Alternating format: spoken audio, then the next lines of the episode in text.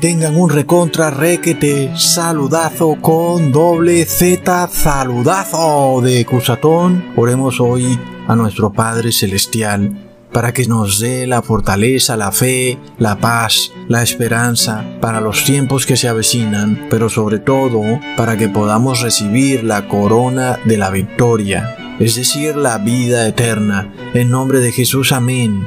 Ok amigos, a medida que empezamos a adentrarnos en este desierto, a medida que ya podemos ver por allá los cactus, que podemos ver esa tierra desértica y que vamos hacia ella, como ya habíamos hablado en otros videos, este es el tiempo de oscuridad que sobreviene en el mundo, pero que para nosotros es el desierto. Para nosotros no es oscuridad, sino un tiempo en donde vamos a tener que depender solo de nuestro Señor Jehová. Por lo tanto, Hoy vemos que ese periodo se acerca y ya está aquí, porque vemos que la ciencia de repente se ha convertido en religión y la religión de repente se convirtió en política y ahora nuestros médicos se convirtieron en realidad en brujos, pero nuestros líderes religiosos de repente se convirtieron en gobernantes, o tal vez siempre lo habían sido.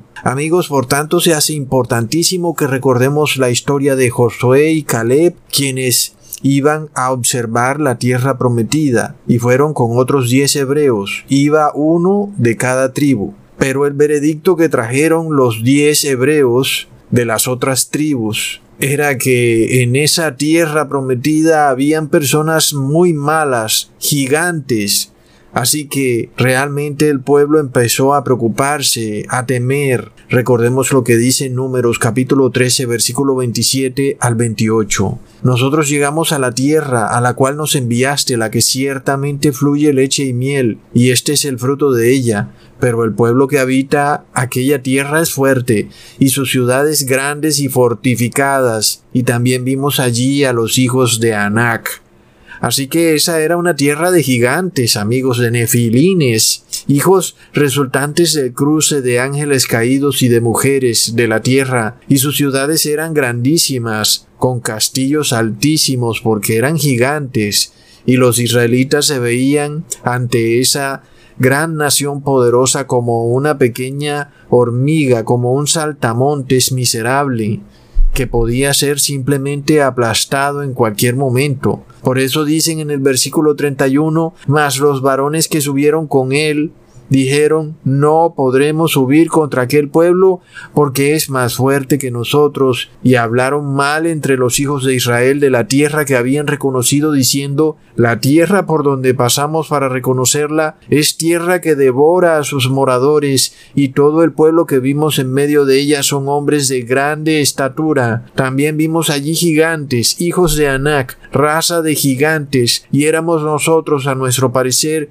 como langostas, y así les parecíamos a ellos. Así que ahí tenemos una historia que está por repetirse, la estamos viviendo en este preciso momento. Y muchos que empiezan a ver el problema que se les avecina sabiendo que si se rehusan a recibir el pinchazo quedarán aislados de la sociedad. Y este será el problema que se viene a todo aquel que no reciba la marca de la bestia, es decir, aislados del el mundo. Muchos dirán, ¿cómo puede ser esto? Es imposible sobrevivir quedando totalmente aislados del mundo. ¿Cómo haremos si ni siquiera podemos entrar a supermercados ni a bancos?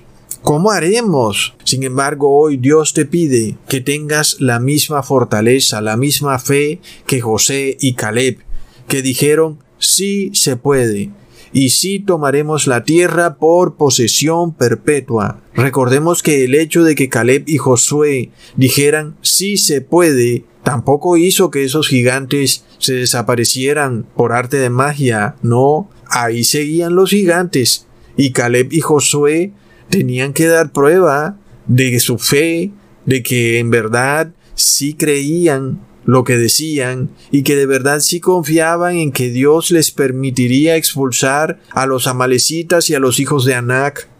Pero además José y Caleb tenían que prepararse precisamente para marchar hacia adelante. Y nosotros también tenemos que prepararnos, no caer en los mismos errores que cayó el pueblo hebreo durante el desierto, que fueron muchos, y entre algunos le dieron rienda suelta a sus sentimientos de desconfianza, y lo que es peor, a la falta de fe hacia Dios, quien además les había jurado que ellos tomarían por posesión perpetua la tierra. Recordemos que este es el pacto que hizo Dios con su pueblo, con Abraham, en Génesis capítulo 17 versículo 8. Te daré a ti y a tus descendientes la tierra en la que están ahora como extranjeros, toda la tierra de Canaán, te daré a ti y a tus descendientes esta tierra como lugar de habitación, será de ustedes para siempre y yo seré su Dios. Así que ahí está clarísimo, Dios había establecido un pacto no solo con Abraham, sino con su descendencia, y este pacto se iba a cumplir y se va a cumplir en el fin del mundo, amigos. La pregunta entonces es, ¿con quiénes se va a cumplir? Porque el pacto de Dios está ahí para cumplirse sí o sí, porque de otra manera Dios quedaría como mentiroso. El meollo del asunto es con quiénes se va a cumplir su pacto. Es decir, ¿estarás tú incluido en el pacto? ¿O tú mismo anularás el pacto como hizo esa gran multitud en el desierto? Porque solamente los que cumplan el pacto recibirán la contraparte. Dios les dará la tierra prometida. Por tanto, amigos, la falta de fe es directamente la violación del pacto. ¿Por qué? Porque se está violando la ley. Recordemos que precisamente Dios le dijo a Abraham que mientras él obedeciera todo estatuto, decreto y mandamiento de la ley, Dios honraría el pacto. Sin embargo, alguien dirá, Ecosatón, ¿en dónde dice que no tener fe es violar la ley? Recordemos que el primer mandamiento dice, no tendrás dioses ajenos delante de mí, ¿ok? Así que cuando tu temor es para algo distinto a Jehová, entonces tú estás violando el primer mandamiento porque tienes un Dios ajeno delante de Dios. Y este temor se manifiesta con quejas, murmuraciones, preocupaciones, miedos. Eso es idolatría. Y ahí se está violando la ley. Entonces, cuando tú te estás enfrentando a un problema, no murmures, no te quejes, no temas, más bien ten fe, ora y sigue adelante de acuerdo a lo que Dios te pide. Sigue marchando, sigue con la mirada puesta hacia adelante no mires atrás, porque eso fue lo que hizo la esposa de Lot. Porque recuerda, si miras hacia atrás, violarás la ley y quedarás por fuera del pacto. Tú mismo anularás el pacto cuando te quejas, cuando murmuras, cuando tienes miedo y cuando no tienes fe. Leamos lo que declara el profeta en Primera de Samuel capítulo 15 versículo 23, porque la rebelión es pecado de hechicería e iniquidad e idolatría el quebrantar la palabra de Dios. Y por cuanto tú desechaste la palabra del Señor, Él también te ha desechado para que no seas rey. Entonces, pongamos atención porque muchas veces somos rebeldes a Dios sin darnos cuenta debido a que hemos vivido toda la vida en religiones falsas. Hemos vivido en apostasía, creyendo que hemos estado celebrando una religión verdadera, cuando en realidad era una religión falsa, porque nos habían mantenido en el engaño. Sin darnos cuenta estábamos en rebeldía hacia Dios cuando desobedecíamos la ley de Dios, por lo cual rebelarse contra Dios es no obedecer su ley por miedo a las consecuencias que esto te puede traer en el mundo. Y tú piensas, Dios tiene que entenderme, Dios tiene que saber el problema en el que estoy, en el caso de que yo no haga esto o aquello, me quedaré sin trabajo. Así que Dios tiene que saber que yo necesito mi trabajo. Pero vemos que Dios declara que eso es pecado de brujería y de hechicería. Así que es un tema serio. Vemos el problema precisamente que se le presenta al pueblo hebreo. Tenía miedo, miedo de enfrentarse a ese pueblo de gigantes. Ellos se veían como langostas miserables. ¿Y qué prefirieron? Mejor rebelarse contra Dios en vez de obedecer a Dios. Recontra mega plop. Ahora, Vamos a suponer que debido a que tú no te vas a poner el pinchazo, si ustedes ya saben de qué estamos hablando, pues de repente no te van a dejar entrar al supermercado. ¿Y qué haría una persona normal ante ese problema? Llorar, temblar de miedo, pensar que el mundo se le acabó y que se va a morir de hambre. ¿Y qué fue lo que hizo el pueblo hebreo ante el problema que tenían enfrente? Viendo una nación más numerosa y poderosa que ellos, leamos en Números capítulo 14, versículo 1 al 3. Entonces toda la congregación gritó y dio voces y el pueblo lloró aquella noche y se quejaron contra Moisés y contra Aarón todos los hijos de Israel y les dijo toda la multitud, ojalá muriéramos en la tierra de Egipto o en este desierto, ojalá muriéramos. ¿Por qué nos trae Jehová esta tierra? Para caer a espada, y que nuestras mujeres y nuestros niños sean por presa.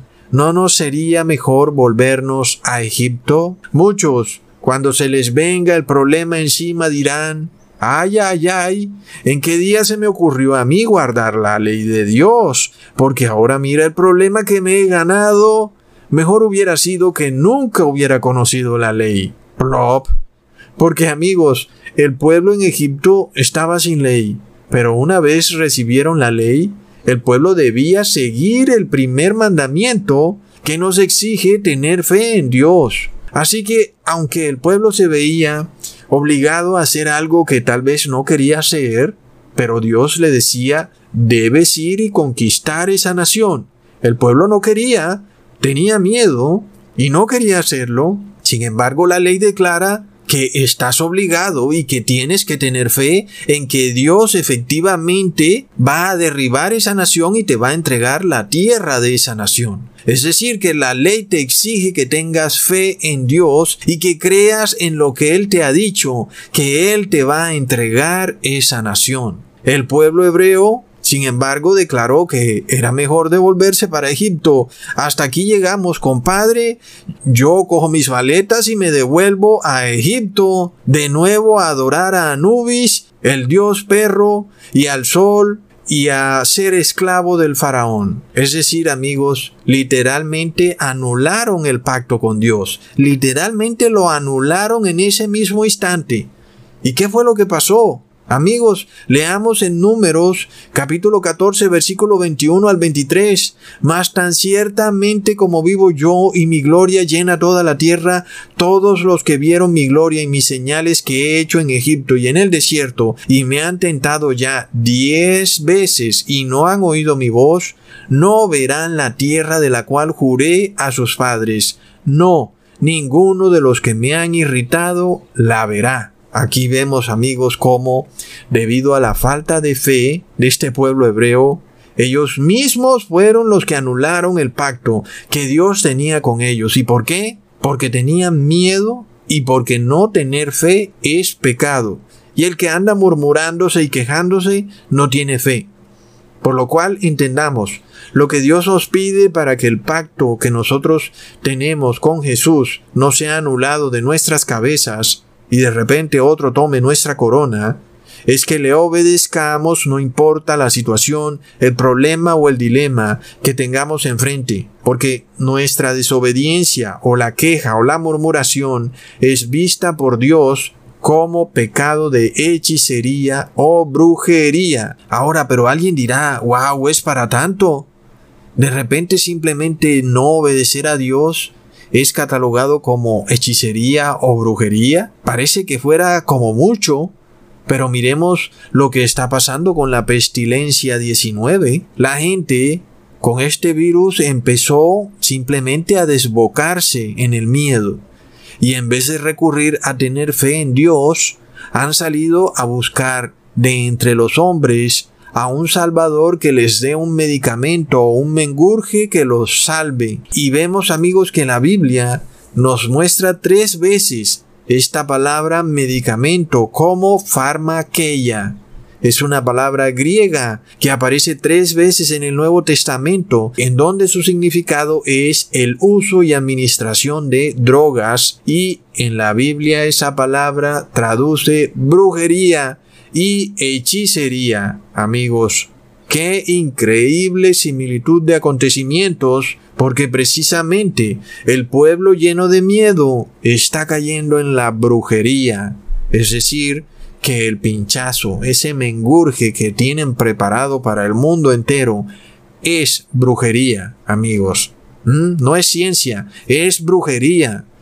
Ahora, ya hemos hablado mucho de la falsa ciencia y hemos hablado de que nosotros sí reconocemos a la verdadera ciencia y reconocemos a algunos doctores honestos, cirujanos, inclusive del cerebro, que sí presentan una verdadera ciencia. Pero la ciencia que vemos preparada para esta gran multitud es brujería, amigos. ¿Y por qué? Porque ellos han manifestado rebeldía contra Dios al no obedecer su ley y han preferido mejor violar la ley de Dios para salvarse del el supuesto problema de la pestilencia 19 y esto los ha llevado a caer en la brujería, amigos.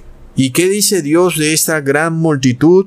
Leamos en el mismo capítulo, en el versículo 27, ¿Hasta cuándo oiré esta depravada multitud que murmura contra mí las querellas de los hijos de Israel que de mí se quejan? Ahora, esto es algo en lo que Dios nos va a probar. Amigos, pongan atención, Dios va a probar para ver si su pueblo de nuevo murmura y se queja contra él. Tengamos eso por muy claro y cierto, porque fue precisamente lo que pasó con la gran multitud en el desierto. Murmuraron contra Dios cuando se olvidaron de la ley de Dios para evitarse problemas con el mundo, para evitarse burlas, ridiculizaciones, problemas, para evitar ser llamados fanáticos, ese día murmuraron y se quejaron contra Dios. Y amigos, lo que estamos viendo en el mundo, vemos cómo las personas, esta gran multitud global que tenemos hoy en el mundo, han ido paulatinamente de año en año despojándose cada vez más de la ley de Dios, inclusive hasta el punto de aceptar todo tipo de perversidades. Y el desenlace es que el mundo entero de manera global va a caer en la hechicería y en la brujería. Es decir, esto ya es un hecho lo estamos viendo con nuestros propios ojos, pero ya la Biblia nos había dicho, el pecado de rebelión desemboca en brujería y hoy estas personas con todo su poder, porque ellos son los grandes millonarios del mundo, declaran que no es brujería, es ciencia. Sin embargo, no te permiten saber lo que contiene el mengurje, no te permiten investigar qué es lo que va ahí adentro. Te explican qué es esto y qué es aquello, pero no te permiten tomarlo y llevarlo a un laboratorio. Ahí es donde vemos que sí es brujería. Y te exigen o te tomas el mengurje, es decir, o te pones el pinchazo para prevenir la pestilencia, o vas a ser discriminado. Ahí no vas a tener derecho de nada. Si eres hombre y te vistes de quinceañera, puedes entrar a donde quieras. Pero si no tienes el pinchazo, te van a discriminar, no te van a dejar entrar a ninguna parte. Entonces, solo nos queda hacernos una pregunta. ¿Con qué grupo quieres y con qué grupo quieres quedarte? ¿Te quieres quedar con la gran multitud que un día decidió devolverse a Egipto para practicar de nuevo la brujería y la hechicería y no obedecerle más a Jehová? Porque es un reto muy grande, es difícil, te pone en contra con el mundo, tu propia familia te llama loco, fanático, o en la otra esquina te quieres quedar con Caleb y Josué, que eran apenas dos individuos que estaban de acuerdo con obedecerle a Jehová, solo dos, y ellos simplemente Estaban dispuestos a obedecer sin importar las consecuencias, aún en contra de toda lógica, aún en contra de todo fundamento, inclusive de lo que tiene que ver con las enseñanzas de la guerra, pues nadie va a una guerra con un ejército debilitado en contra de un ejército poderoso. Por supuesto que alguien siempre antes de ir a enfrentarse con un enemigo evalúa qué posibilidades tiene de la victoria. Pero aquí estaba de por medio la palabra de Dios que dijo marcha hacia adelante. Y finalmente eso era lo único que importaba. Dios declaró que había que ir y había que ir, porque no ir es simplemente anular el pacto. Es la prueba que se nos viene, amigos. Entendamos esto, la decisión que pronto tendremos que tomar todos es si nos vamos con la gran multitud o si nos quedamos con José y Caleb. Pero esta gran multitud se va de nuevo para Egipto. Ellos están dispuestos a beber cualquier hechicería, mengurje que les prepare el gran faraón de Egipto. No les importa, ellos no preguntan nada, no quieren saber nada, solamente pon el pinchazo y no me importa. Pero nosotros no tenemos nada que ver con eso, porque amigos, supongamos que no podemos entrar en sus negocios. Pensar que eso es una maldición es quejarnos y murmurar contra Jehová debemos pensar que es una bendición que no podemos entrar en sus negocios. Pero el tema es precisamente ese. Es decir, es entender que estamos entrando en el desierto. La gran multitud, sin embargo, quiere devolverse a la vieja normalidad, que es Egipto. Ellos se quejan de que ahora ya no pueden viajar, de que ya no pueden ir a discotecas, a conciertos, al cine, a los cruceros, que ya no pueden celebrar la Navidad, el día de las brujas, el día de las velitas, el día de San Juan Crisóstomo, en fin. Y por tanto esta gran multitud dice, hasta aquí llegamos. Vamos de nuevo a la vieja normalidad, toque lo que toque hacer por cualquier medio posible, si eso inclusive requiere que pequemos. Ahora, nosotros debemos entender que en el desierto tampoco vamos a encontrar supermercados, clínicas, farmacias, cines o servicios públicos. Vamos a abrir la llave y va a salir agua. No, en el desierto no hay nada de eso. Y nosotros vamos hacia el desierto, no solamente de manera física, sino espiritual. Es hacia allá donde nos dirigimos, a adentrarnos en el desierto. Tenemos que empezar a prepararnos precisamente. Esa será nuestra nueva normalidad, el desierto. Sin embargo, esta nueva normalidad es distinta a la que dicen los medios de comunicación de la mentira informativa. Nuestra nueva normalidad es guiarnos únicamente por lo que diga la palabra de Dios y dejar atrás a Egipto y a sus dioses. Y nosotros ya no tenemos fe en el dinero o en nuestro propio ego, sino en Jehová. Así que también debemos poner de nuestra parte y empezar a aprender a vivir en el desierto, lo que esto implique, conociendo todo lo necesario para sobrevivir en un desierto, porque en un desierto si no hay farmacias, entonces tenemos que aprender a curarnos con medicamentos naturales. Eso es un ejemplo, pero lo que no debemos hacer es quejarnos porque ya no podemos ir a la farmacia. Por ejemplo, o porque no podemos ir al supermercado, porque precisamente la gran multitud quería y añoraba esa seguridad que tenía en Egipto, donde podían simplemente ir a comprar su comida al súper o ir a comprar cualquier cosa, todo lo tenían asegurado a la vuelta de la esquina. Pero eso a cambio de su esclavitud, no solo física, sino espiritual. Plop. Ahora, ¿qué pasa cuando tú has vivido toda la vida como un esclavo, no solo de los cambistas de dinero a través de la inflación, sino también de los líderes religiosos, que al fin de cuentas son los mismos, pero que te mantenían esclavos también en el pecado. Aquí es donde esto se pone interesante.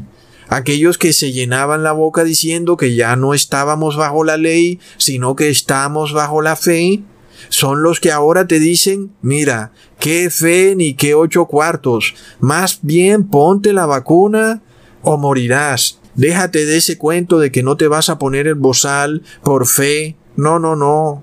Déjate de ese cuento. Tienes que recibir el pinchazo o todos moriremos aquí en el desierto. ¿Y en dónde quedó esa fe entonces? ¿Acaso no estábamos bajo la fe? Hmm. Pero un buen esclavo lo primero que hace es vender su cuerpo, porque el que vende su cuerpo ha vendido su conciencia. Y cuando se vende el cuerpo, se vende el alma, porque el cuerpo y el alma se venden al mismo tiempo. Nadie puede vender su cuerpo sin vender su alma. Y nadie puede vender su alma sin vender su cuerpo. Y es que, amigos, ¿qué es lo que pasa cuando tú entregas tu cuerpo libre y espontáneamente para que lo tomen como ratón de laboratorio y le metan un pinchazo sin que siquiera sepas qué es lo que contiene el mengurje? Y es que no te van a decir, y si lo dicen, no te van a dejar que lo verifiques porque el mengurje solo puede estar a 70 grados bajo cero. Qué conveniente. Por tal motivo, nadie puede saber lo que contiene ese pinchazo, porque igual, si tú te llevas para estudiar lo que contiene, pues se perdió supuestamente la cadena de frío. Pero igual, ellos pueden sacar lo que contiene y darte el pinchazo y ahí sí no se pierde la cadena de frío. Plop. Ahí tenemos amigos, la gran multitud está dispuesta a vender su cuerpo. Son unos prostitutos espirituales. ¿Por qué? Porque son esclavos. Pero Dios no quiere eso para nadie. Dios quiere liberarte. Dios no libera a la masa, sino que libera al individuo. Es el anticristo el que está dispuesto a vernos a todos como una masa de personas sin nombre, pero recordemos que Dios nombra a cada estrella del firmamento por su nombre. La verdadera libertad es individual. No hay libertad en grupo y la libertad solo existe en la fe, porque el que no tiene fe siempre será esclavo del miedo y el que tiene miedo es pecador. Entonces, el que no tiene fe finalmente es esclavo del pecado. Por tanto, nosotros no podemos caer en este terrible error, porque comprobamos que el que no tiene fe y duda termina hasta vendiendo su cuerpo, termina en el pecado de hechicería y de brujería que se comete en el cuerpo porque es precisamente a través de los mengurjes ingeridos en el cuerpo que se comete la brujería. Amigos, el que no tiene fe se revela contra Dios y lo estamos viendo. Vemos a un mundo sin fe que declara que solo el hombre, es decir, los científicos, son los únicos que pueden salvarnos de la pestilencia y que no hay más forma la única manera es beber el mengurje, la farmaqueia, la administración de la droga, de la brujería y la hechicería. Y ahí es donde vemos el triste desenlace de todo, el desenlace más horrendo que pudiera existir, vender el propio cuerpo. Y es que la gran multitud de Egipto estaba acostumbrada a vender su cuerpo, Recordemos que eso era lo que de nuevo querían hacer, volver a revenderse en Egipto, donde ya eran esclavos. Su cuerpo les pertenecía al faraón, y esa gran multitud precisamente quería de nuevo regresarse a Egipto. Sin embargo, amigos, nosotros tenemos que entender que el hecho de que estemos entrando en una situación donde nos van a hacer falta cosas que nosotros pensábamos que eran básicas y que sin ellas no podíamos sobrevivir. Ahora Dios va a mostrarnos que Él puede ser nuestro proveedor. Él puede ser nuestro supermercado, nuestro servicio de agua, nuestra farmacia. ¿Mm? Nosotros ahora tenemos que tener fe. Amigos, recordemos que esto tampoco quiere decir que todo va a estar facilito. Precisamente la ley dice que estar en el desierto requiere coraje, esfuerzo, valor, fe, paciencia y tranquilidad. Sobre todo también oración, porque antes, por ejemplo, no teníamos que orar para conseguir la comida. Es decir, es como algo automático. Tú trabajas y te pagan. Y vas al supermercado y tienes comida en tu mesa. Pero esa cadena de trabajo, me pagan, voy al supermercado, está a punto de quebrarse cuando empezamos a entrarnos en el desierto. Sobre todo, en ese momento debemos recordar el no mirar hacia atrás, a aquella vieja normalidad, como hoy el mundo hace, que no quiere perder su estilo de vida y que aún para no perderlo está dispuesto a pisotear la ley de Dios. Amigos, no podemos hacer de esa manera y por eso están dispuestos a practicar la idolatría, la brujería y la hechicería, inclusive hasta el punto de vender sus cuerpos. Es de locos. Leamos en Génesis capítulo 47 versículo 18 al 19. Acabado aquel año vinieron a él el segundo año y le dijeron, no encubrimos a nuestro Señor, que el dinero ciertamente se ha acabado, también el ganado es ya de nuestro Señor, nada ha quedado delante de nuestro Señor, sino nuestros cuerpos y nuestra tierra. ¿Por qué moriremos delante de tus ojos? Así nosotros como nuestra tierra, cómpranos a nosotros y a nuestra tierra por pan y seremos nosotros y nuestra tierra siervos, esclavos de Faraón, y danos semilla para que vivamos y no muramos y no sea asolada la tierra. Wow, amigos. El pueblo, la gran multitud se vendió a Faraón, vendieron sus propios cuerpos. Cómpranos, haz con nosotros lo que quieras. Somos tus esclavos con tal de que nos des pan, con tal de que podamos comer. Amigos, esto es lo que va a venir. Las personas venden sus propios cuerpos, lo estamos viendo con nuestros propios ojos. En el momento en que tú sin saber qué es lo que contiene, estás permitiendo que te pongan un pinchazo. Ahí estás vendiendo tu cuerpo. Amigos, ¿y qué pasará cuando la crisis económica se incremente, cuando el dinero escasee? los gobernantes empiezan a sacar tarjetas alimentarias y ellos están dispuestos a darte la tarjeta, pero tienes que vender tu cuerpo. Hmm, amigos, pronto esa tarjeta solo funcionará si has vendido tu cuerpo. Es terrible.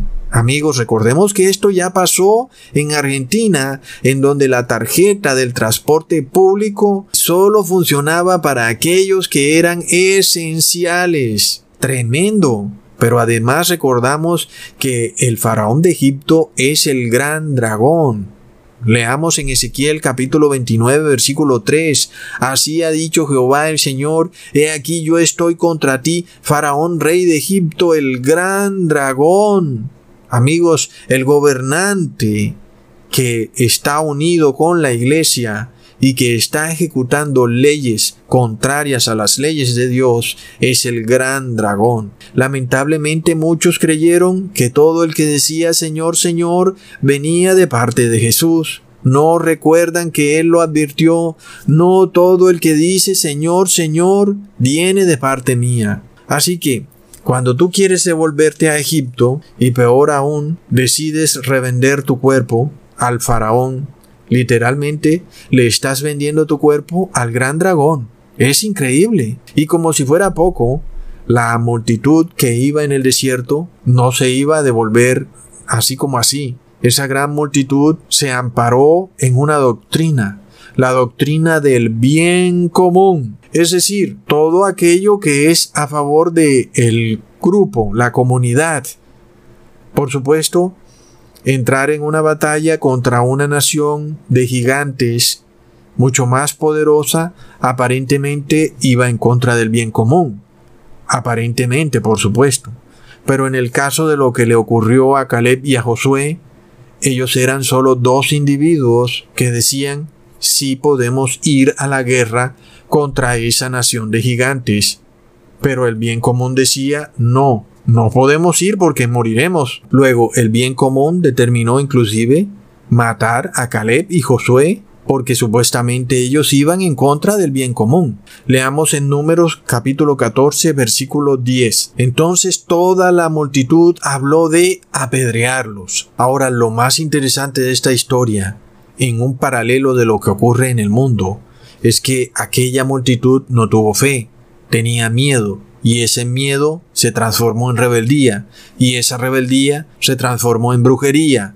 Luego les vino precisamente lo que temían, es decir, tenían miedo de morir y precisamente les vino mortandad. Leamos en Proverbio capítulo 10 versículo 24.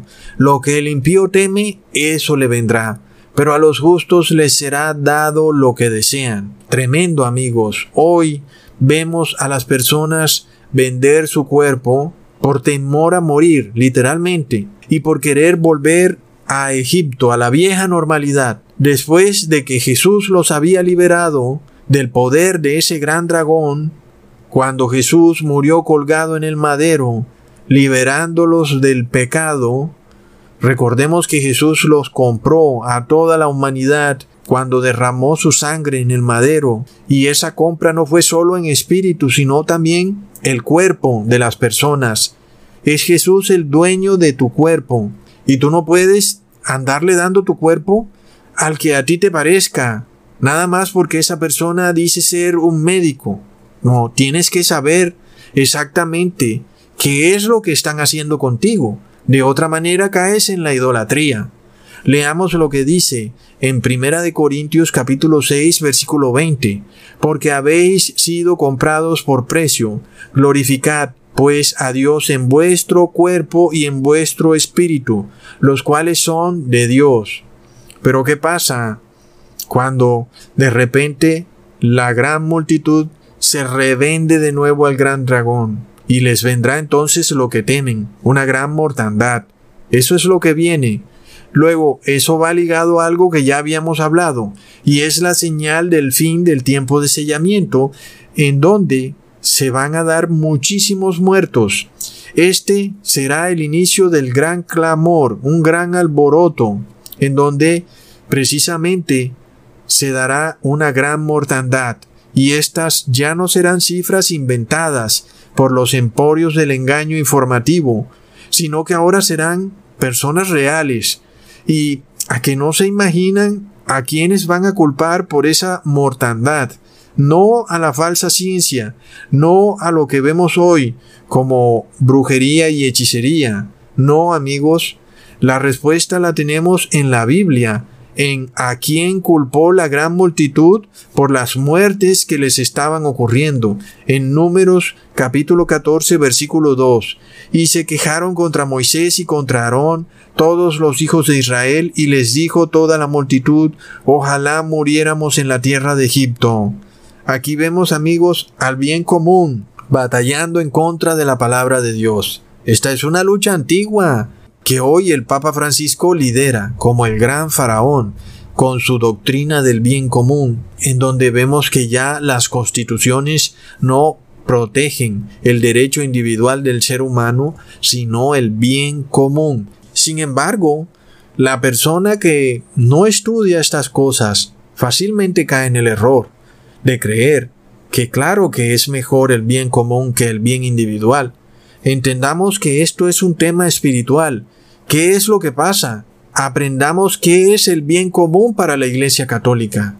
Y esto lo podemos hacer fácilmente leyendo el Catequesis Católico en el numeral 2188 en el respeto de la libertad religiosa y del bien común de todos, los cristianos deben esforzarse por obtener el reconocimiento de los domingos y días de fiesta de la Iglesia como días festivos legales. Y sigue diciendo, si la legislación del país u otras razones obligan a trabajar el domingo, ese día debe ser al menos vivido como el día de nuestra liberación. ¡Wow, amigos! Es increíble. Es decir, que todo este tiempo que hemos estado viendo esta crisis del COVID, lo único que hemos visto es una adoctrinación para enseñarle a las personas a cambiar de régimen, de un régimen individual a un régimen del bien común. Es por esto que vimos a nuestros gobernantes insertar la palabra solidaridad por el bien común y de la misma manera se le enseña ahora a todo ser humano a creer que el bien común no es más que el bien de todos, pero en realidad el bien común definido por la Iglesia Católica o por el Papa es en sí el reposo en domingo. Y esto amigos cobra una importancia tremenda. Cuando todas las constituciones de los países del mundo establezcan que velan por el bien común y no por los derechos individuales, lo que en verdad están haciendo es que están velando por el reposo en domingo.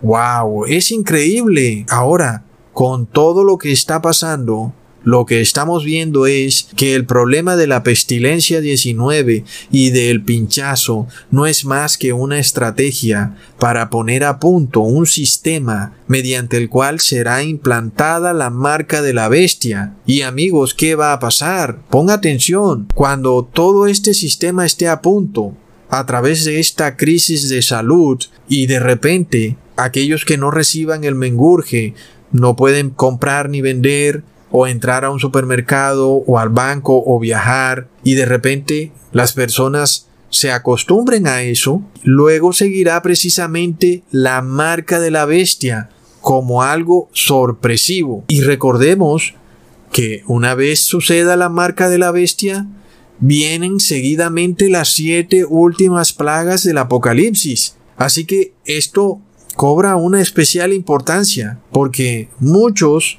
tal vez la gran multitud sacarán su pasaporte del mengurje. Muchos ahora dirán que pueden transitar libremente y que no hay ningún problema, que se pusieron el mengurje y que no pasa nada, y pensarán que sí, algunos no quisieron ponerse el mengurje y ahora no pueden comprar ni vender, pero dicen, mira, no ha pasado nada, todo sigue igual, a pesar de que hay personas que no puedan viajar o entrar a bancos o supermercados, muchos dirán que al fin de cuentas lo que parece es que los que pensaban que venía la marca se equivocaron porque el mundo sigue igual. Recordemos que aún hay personas que dicen que la marca de la bestia es en sí la vacuna. Así que pronto veremos al mundo burlándose, declarando que esas personas que no quisieron recibir el mengurje se equivocaron y que ellos mismos, por error, se eliminaron del sistema y que finalmente todo sigue igual, no ha pasado nada.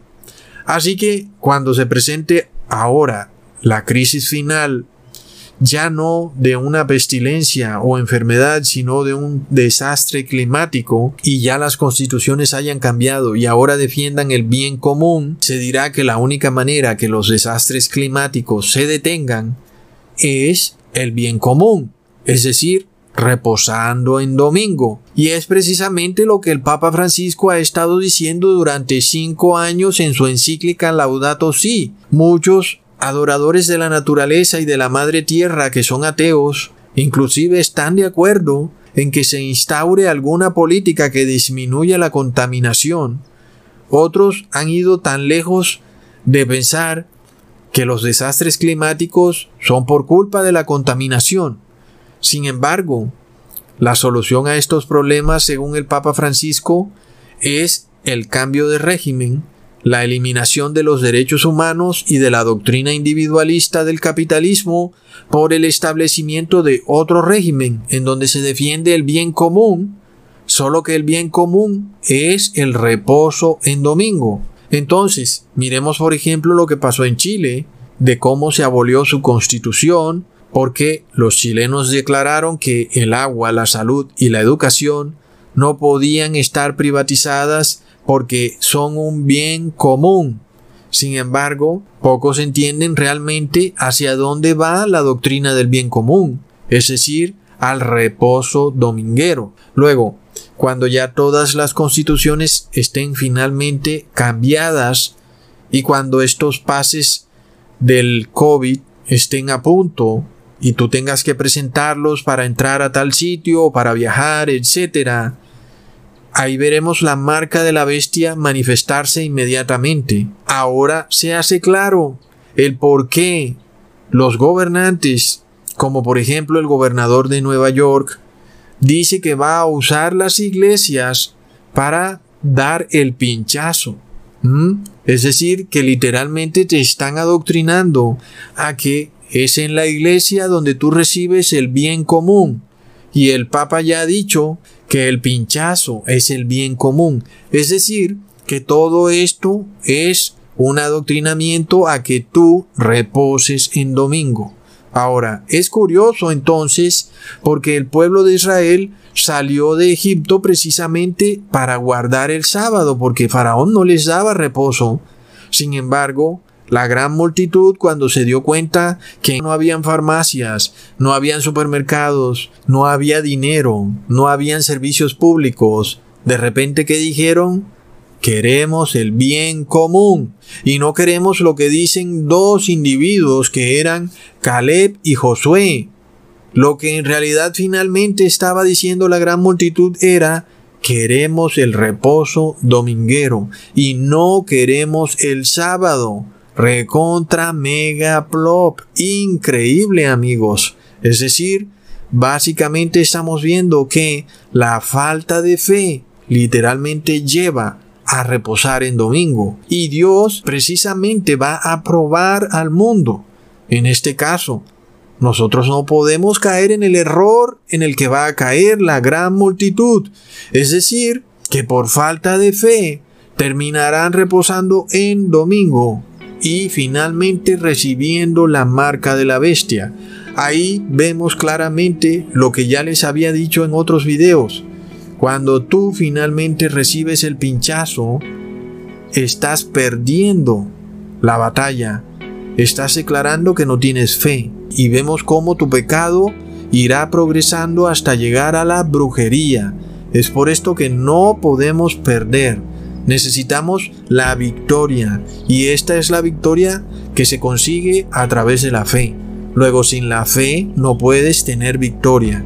Y la fe solamente puede concebirse cuando se guarda la ley. Porque vemos que no tener fe es violar la ley. Sobre todo el primero y segundo mandamiento. Por tanto, ¿cómo se caen las mentiras de los falsos imperios religiosos que nos dicen que estamos por fuera de la ley y que ahora estamos bajo la fe, eso es una contradicción rotunda. Es la contradicción de Coré.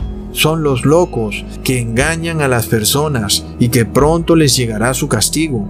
La fe nunca puede existir si no está enmarcada bajo la ley, porque de otra manera la gran multitud en el desierto jamás hubiera pecado contra Dios.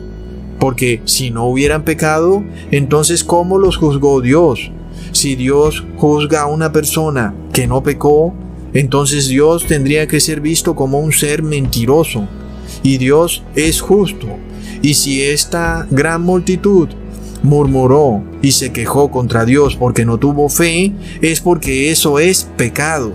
Y si lo vemos en el primero y segundo mandamiento porque no solo en el segundo mandamiento se establecen imágenes físicas, sino también imágenes espirituales, amigos. Y una imagen espiritual, por ejemplo, es el reposo en domingo, en donde tú has establecido una imagen del sol en tu espíritu y reposas en el día del sol, porque antiguamente el domingo era un día consagrado y aún lo es al sol y era la celebración del Sol Invictus, y por esto Constantino en el año 321 lo declaró como el Día Nacional de Reposo. Aquí vemos amigos que la falta de fe es brujería.